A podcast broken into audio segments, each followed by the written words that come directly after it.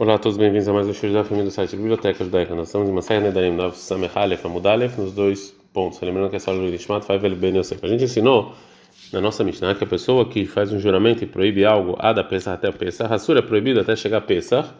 E se ele fala até antes de Pesach, o Rabi Meir fala até chegar a Pesach, se fala até sair Pesach. Lemembra, então aprende o quê? Que o Rabi Meir, Saval, Omeil, Inchei, Nafshei, que o Rabi Meir, ele fala, a gente está no Bet, Lesfeika, que a pessoa ela não entra em dúvida quando ele fala alguma um linguajar que não é claro. E óbvio que a intenção dele é até o momento antes do primeiro dia de Pesach, né, que não tem nenhuma dúvida que é antes de Pesach. Já o se ele acha, Safki, a pessoa realmente, ela, quando ela fala coisa, ele pode entrar, ele pode se colocar em dúvida. Pode ser que a intenção dele é um segundinho antes do final do último dia de Pesach. Urmini, mas a gente, a gente vê uma contradição do seguinte: Mishnah em Kiddushin. Uma pessoa que casou com duas mulheres, uma depois da outra, e tem duas, dois grupos de mulheres, um grupo de duas é, filhas da, da, primeira esposa e a segunda, duas filhas da segunda esposa. E fala, e eu ele falou que ele santificou a filha mais velha. Eu não sei se é a velha das mais velhas, né, entre todas as filhas. E a mais velha entre as filhas da segunda esposa. Vem ou a ou a menor das maiores, que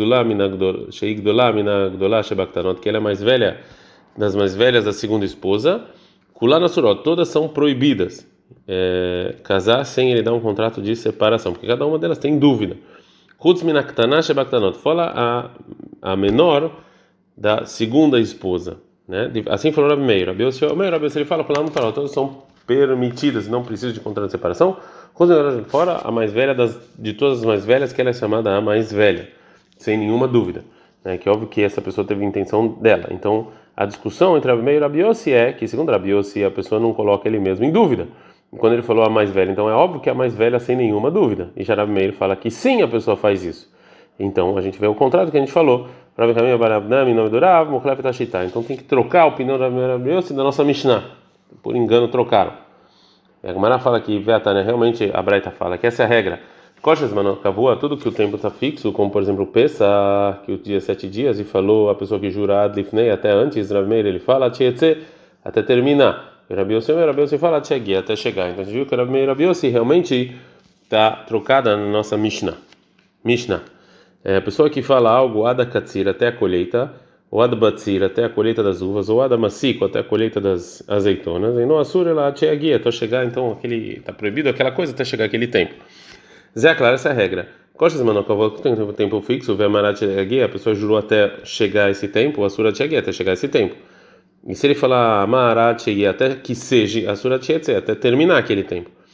Vekol, Shenz Manokavu, e tudo que não tem um tempo fixo, Ben Amarat ou Ben Amarat tanto pelo até chegar ou até sair, e no Asura Ele é proibido até chegar aquele tempo que não é, é fixo. É uma, mais um exemplo de algo que o tempo não é fixo, a pessoa que fala da Kaitz até o verão, né, ou seja, que é o te, desculpa, não verão, até o tempo de você colher as, os figos, ou ou até ser esse tempo. Então,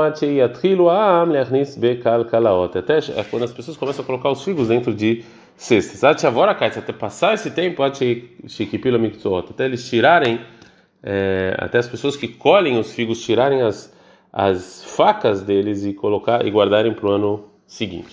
Gamará. Né? A gente aprende uma brada seguinte: Kalkalash Amru, essa sexta que Ramim fala na nossa Mishnah sobre os figos, Kalkalash El Tenim, Velo Kalkalash Navim, são, são de figos e não de uvas. Né? Tem uma braita, Perota Kais, a pessoa que jura das frutas. Enasur elabetenim, que das frutas do verão é só, tá falando dos figos. E o Rabi Shimon ele fala, Navim e fala aqui também as uvas. Mas no Tanakama, qual o motivo do Tanakama? Que ele acha teinim que ele acha que esses figos a gente coloca, a gente colhe com as mãos, portanto é chamado de verão, kait. Mas anavim não que vai dar, mas as uvas não. Geralmente o Gamliel ele acha anavim nami que meredadan miktatzan beyad. Também acha que quando é, então quando a a parte onde a uva está colada na árvore seca, eles também colhem com a mão. Então também eles, as uvas também são consideradas frutas é, do é, verão. Ad cada.